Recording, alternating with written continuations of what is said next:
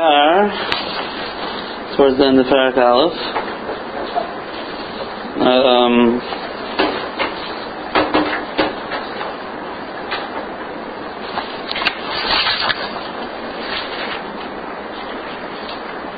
Pasuk Yud Tes, I think.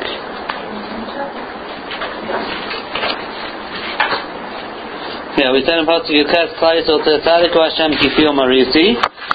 And then they said, but one thing that seems to bother them is the Sulaisa V'churai Halchu Bashevi, that why did the young boys and girls who are not um, at the age of getting a punishment, so why did they have to go into captivity?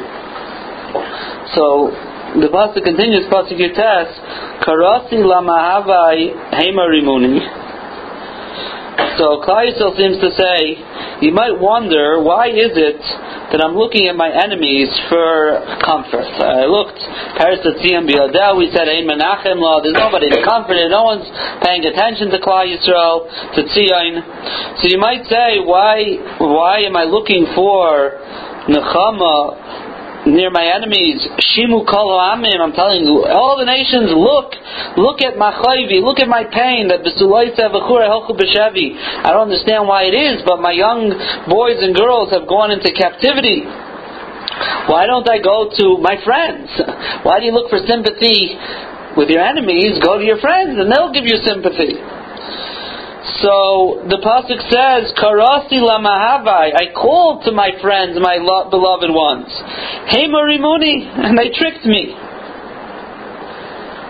Which is referring to Klal Yisrael. One of the things, the um, one of the reasons why they were so steadfast in their um, rebelliousness against the Rabbeinu Shalom. I mean, the Navi came along. The Nevi'im were hundreds, millions of Nevi'im came to Klal Yisrael and tried to get them to do tshuva. So Hashem said, "I'm going to destroy my Beis Hamikdash." Why didn't they say, "Okay"? Why didn't they believe it?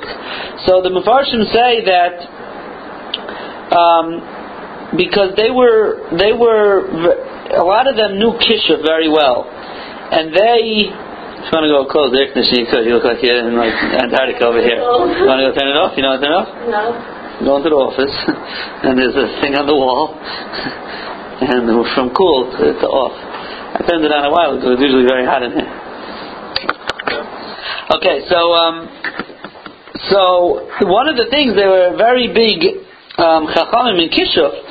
So each the Midrashim says one of them said, "I'll I'll, I'll make a chaymas mayim series Yerushalayim. I have a way of making it that there should be a wall of water around Yerushalayim." other one said a chaymas eish around Yerushalayim. And another one said, you know what? If the enemies come, I'll take Yerushalayim and I'll bring it up up to Shemayim, and no one's going to be able to touch it. There's a midrashim in Eicha Rabbah. Yeah. Is this a Nevi'im that said that? These were uh, Nevi'ei Sheker. So, or leaders in Klal Yisrael who were. So they said, you don't have to worry. What? Right, my local one. Right. Okay. Now, it doesn't it doesn't mean that they're my, really my friends, but compared to right everyone else uh, surrounding Klal Yisrael, they're at least locals, right? They're at least my relatives. They're people around me. So they they tricked now. This is what Klal Yisrael. This is what Klal Yisrael thought. However. Um, what happens is the Rabbi Shalom said you're going to use me against against me, so to speak. You're going to use my kishuf against me. So what did Rabbi Shalom do? He switched around all the jobs of the malachim. So the malach in charge of Eish is now in charge of Mayim, and the malach in charge of Mayim in charge of Eish. So when these people called out to the malach of Eish to go. Uh, ignite a fire to surround, to protect Yerushalayim, while the Malach of Eish, whatever his name is, is not in charge of Eish anymore, he's in charge of Mayim. So you're calling to the wrong Malach, things don't work. Um, so Hema Rimuni means to trick me, meaning to say, you could really say both ways. You could say the, the Malachim tricked them, in other words, because their jobs had been changed. And truthfully, the people who claim they could do it, Well, Hashem took them. but Hashem tricked them, or the people who claim they could do it tricked them. Because, Well, they really could have done it, but they couldn't now. Because they're not. So they're- not. so- what was left. Okay, but at the end of the day, you told me I don't have to do tshuva because Hashem's not going to destroy the world. I am going to save it. So you know what? For whatever reason that they were lemaisa, at the end of the day, they didn't keep up to their what they promised to do. So I was tricked people were things were going on here. No, we thought we had shtick, right? And the Rebbe Shem says it even says that one of them tried to put it up to Shemayim, the Rebbe Shem threw it back down. Threw Hishlich Mishamayim Aretz, the Rebbe Shem threw Yishalayim Beit back down. So, so, um, so that is that. So that's Hey Marimuni. What? Oh, don't know what happened to her. Because I got a whole schmooze, no texting during class. You got that schmooze also? Okay, good. You text, you're out of here. That's the new um, directive. I don't know. I mean, what happened? Were you supposed to call about other classes too? Okay, so um, so so I called. I tried. You want to know why I'm looking for my enemies, Nachama? Karasi lamahavai. I called to my friends, so to speak, Hey Marimuni, and they weren't there for me, so they're not going to have any sympathy. Um, Elamai, you'll tell me what about Kaihana Yuzkainai? What about my Kaihanim and the Zikainim? Probably means the Talmid Chachamim. So, uh, Be'ir Gavo, they themselves died in the city. They couldn't even help themselves, so they're not going to be much of a comfort for me either. Why? They were starving. They didn't have any food. They ended up dying themselves. So if they're not, if they weren't able to help themselves, me, Yerushalayim, Tzion, whoever's left here, um, they're not going to be much of a nachama. They're not around anymore. They weren't able to do anything for me. So I'm looking for nachama outside. So at the moment, where am I looking for my nachama? We're still at the point of shimuna amim. I'm looking around. Look how painful. Look how terrible my punishment was because I have this problem. Again, we're back to the same problem. This is such a terrible einish, and I don't understand why is it that my young boys and girls went into captivity. So I'm saying shimu amim Look around. Look at my pain. So I'm still looking for some type of comfort um, outside of Yerushalayim, outside of the country, uh, by the Goyim. But then it seems Kleitzel comes to a realization that again, and this is happening happened before with the Navi also, as if we understand the Mida connected Mida, and therefore if A plus B equals C, the Navi said before also, um, Hashem, I understand Mida connected Mida, two for two, and we should be done. And Hashem said, no, it doesn't work that way. I have my own cheshbainas. Um, you deserved all this for one of your Averas to meet the connected Mida. So here also Kleitzel said, okay, Hashem, Tzadiku Hashem, Kifi Marisi, we did Averas, but that's us. What does that do with my kids? The the uh, Vachurai. So now in Pasuk Chav, Klai seems to take a little bit of a turn. And they say, until now, we thought, Kifihu Marisi. Marisi, I rebelled, is a lotion of one-time rebelling.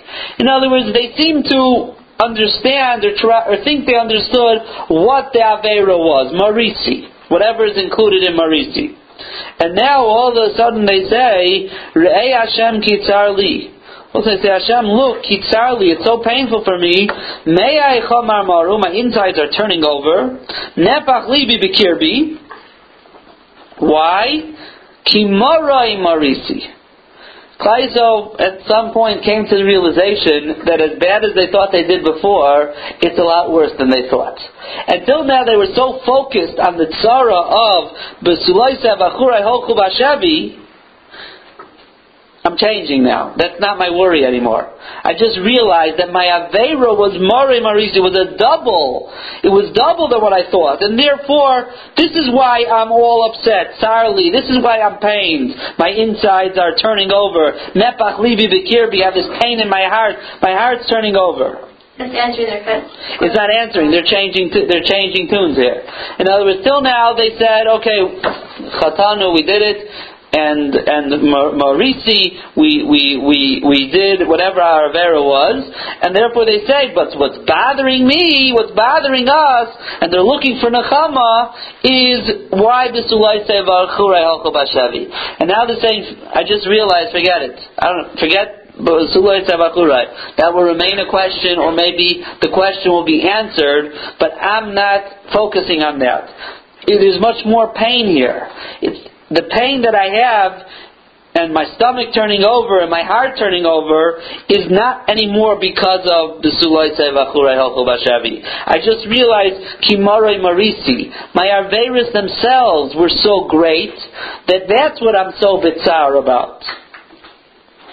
So now that I feel Hashem's pain versus their own pain? What do you mean? No. Their own pain. Their own pain would. They realized that their chet was a lot greater than they thought. And they're not really done. And that, and So why would that pain them? Because they were feeling guilty about it? they thought that they tshuva. So now they're, now they're not only worried about the Basulah from the Furai, but that they deserve even more than, than To themselves, yeah. They themselves deserve more. And perhaps their tshuva wasn't even a full tshuva, really. Because before they just said Kifiu Marisi. I, I don't know, I'm, I'm not sure exactly where this changed and how it exactly they came to this realization. They, the, Pasuk didn't explain why they came to the realization. But the two steps, because what's the Pasuk ends off and says, how do I know that? Michutz shikla cherev babayis kamavis. And that is, how do, why all of a sudden did I come to this realization? I'm changing, so to speak, my outlook on what's going on here. Is because in the Torah it says in Parshas Hazinu, again Parshas Hazinu, and if you if you learn through Parshas Hazinu over there, um, you go through the Rishonim, and the Ramban talks about over there that we're talking about um, the stages of Bayis Rishon, Bayis Sheni. There's the Psukim, that's what we're referring to the Korban. So over there it says Mechutz Tishakel Cherev. From outside, they're going to be killing with the sword. But inside the rooms, inside the houses, Ema, there'll just be fear. In other words, there'll be a lot of killing outside. Inside the house, they're not going to reach, but there'll be the fear that they might be coming. What does it say here in our pasuk? Michutz shiklo cherev, and the outside, the sword was killing people. Babayis kamavis, and in the house there was death. That means to say, Hashem said in the Torah that the punishment's going to be outside's going to be the sword, and there'll be fear in the houses. What actually happened? There was death in the houses. That means it was even greater than what the Torah says is going to happen. So when Klai Yisrael all of a sudden hit them, that there's more than meets the eye here. I thought we're, I thought we're playing the script of Parshas Hazinu, and therefore I gave, uh, I, I said, I said, Vidu Hashem Kifiu Marisi. But now, when I really look what's going on, I see that the punishment's even greater than Hashem promised, which obviously means that my Aveira is a lot greater than I thought it was. It wasn't just Marisi, Lashon, one time. It's Moroi Marisi, a double Lashon. And that's what led them, again, so I don't know the steps of when this realization exactly hit them, or the truth is could be it never really happened, it was all in one shot. We're explaining why Klal Yisrael is so upset is because they came to this realization that it's more than meets the eye of just we did something wrong and we deserve a punishment. We're getting a lot more punished than what the Torah says. And this is similar to what they were complaining about before, that they said last time that Hashem said he's going to destroy all the houses and palaces, and instead, he's mimaram shalachesh vatzmaisai. He actually sent the fire. That means everything we were told, whether it was almost over there, whether it's in Parshas Hazinu, is not only playing itself out, it's a lot more than was even promised. And this is like getting Klal Yisrael obviously to be more bitzara. Yeah. Are they sad about the Avera or about the fact that the punishment's going to be worse? Well, at this point, it sounds like they're in the mode of tshuva. And they're realizing that the punishment has been so great. The last time he said, uh, you weren't here, but he says, that they said, this is what we're crying about. It's not the death, and it's, not, it's the Shekhinah leaving us. And therefore, if the Shekhinah leaves us, we're not going to be able to come to a tshuva. You know, Yisrael is moving past the tzara a bit, and trying to get to the root of it, but they're sort of giving up hope when they're seeing how far the tzara is. And the more the tzara becomes, the more the realization of the tzara is beyond anything they dreamt or were promised, so it's coming harder and harder. They do want to do tshuva, but it could be at this point it's already a bit late. So to answer your question, both things are going on simultaneously. It's the tzara at the same time. It's, there is this realization that we have to do tshuva. Okay, now the pasuk continues. Um, Shamu ki nacha ani ein menachem li.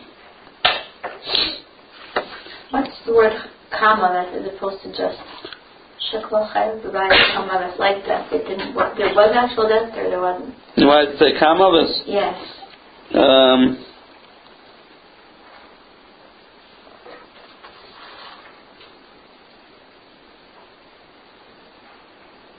I don't know. I don't know. Should have said Babay's Mavis? Yeah, it means as, it just means that. I think so. I think so. Shekla Babay's Kamavis. That's what it sounds like to me. It doesn't sound like it being explaining the the the the chaf kamavis. I don't know. Okay, shamu kina nacha ani. Now this is similar to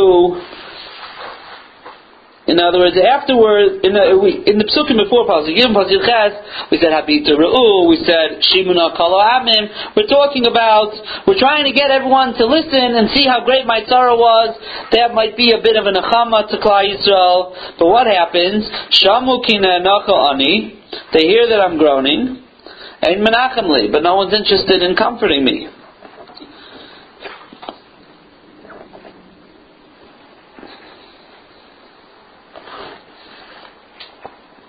And not only that,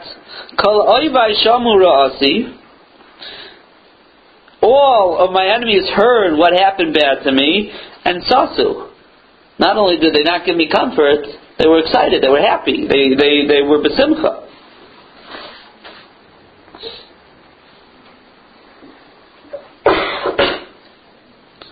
Now,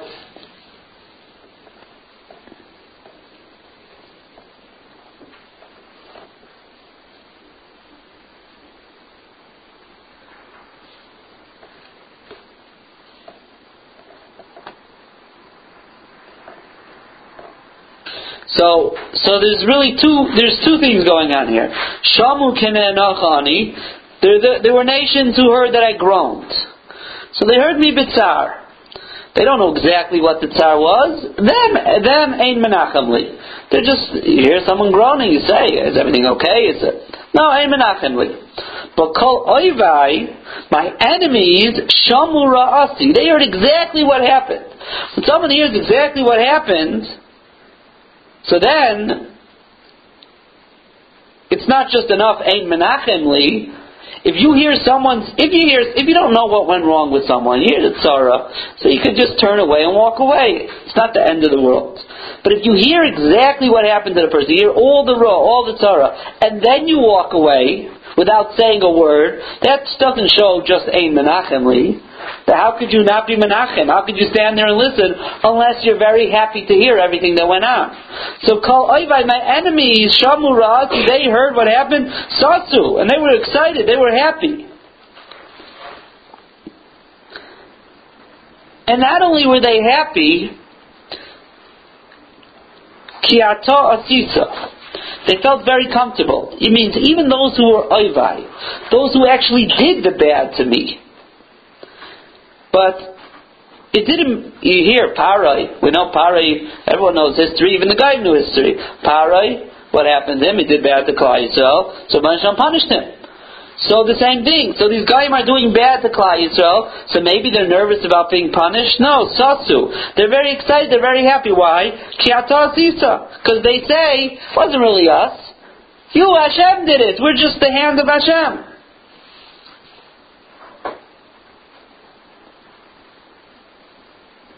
So they're like doubly happy. They're not even nervous about being punished.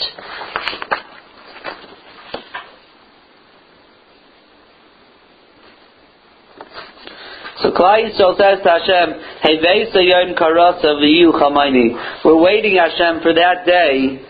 Yom Karasa, like the day you're going to call out to them, you're going to come pay them back. V'yu Chamaini, and they're going to be punished like we are getting punished. As in Klal Yisrael sees there's no nechama, no one's out to not only is no one going to be menachem them, they're happy, they're besimcha over Klal Yisrael Sarah, without any nervousness of being punished by Hashem. So Klal Yisrael expresses Rabbi Shalom, Hey Vesayim Karasa V'Yuchamayne. We're waiting for that day. The day of Gula?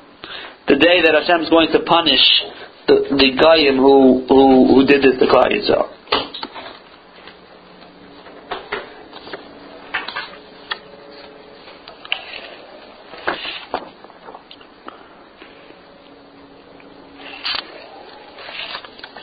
Klaisel continues and says, Tavoy. Let all of their bad come in front of you. Not just like we said the other time, not just like the part that Hashem promised is going to happen, because they had it on their own, like Paray had it on his own rishus. Kol ra'asam, everything they did. And you should be mitzar them like they were mitzar me. And Kleisel is asking a special bakasha here, and that is like we explained the other time also that when usually when the Rebbe punishes the goyim, it's usually through a malach.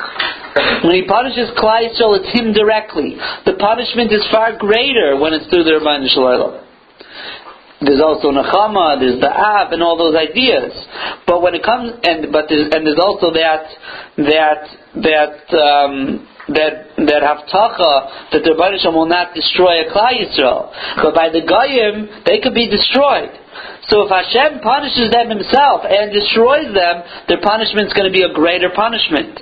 So we ask, lama, you should be mitzar them, kasher li, like you were mitzar us, just like you directly punish us. We're asking you, Hashem, punish them. Kasher li, Like you punish me for all my averis you should punish them too.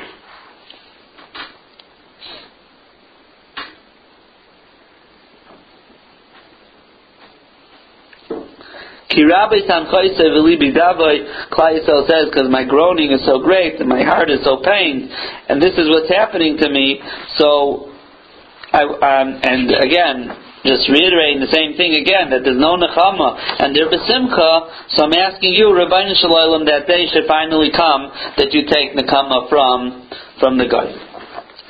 Okay, that's the end of Parak Aleph. Now we move on to Parak Beis. And the beginning of Parak Beis is a very important yesod. And that is, the Akdama really comes and it's interesting because Chazal tell us that the Tanaim and the Amiraim, Rebbe and Rabbi Yechanan, when they used to darshan and they used to learn the first psukim in Parak Beis, Hayum Isnachamin. They would get in a chama. They would be comforted. It would seem that the beginning of this parak is B'derach Nechama.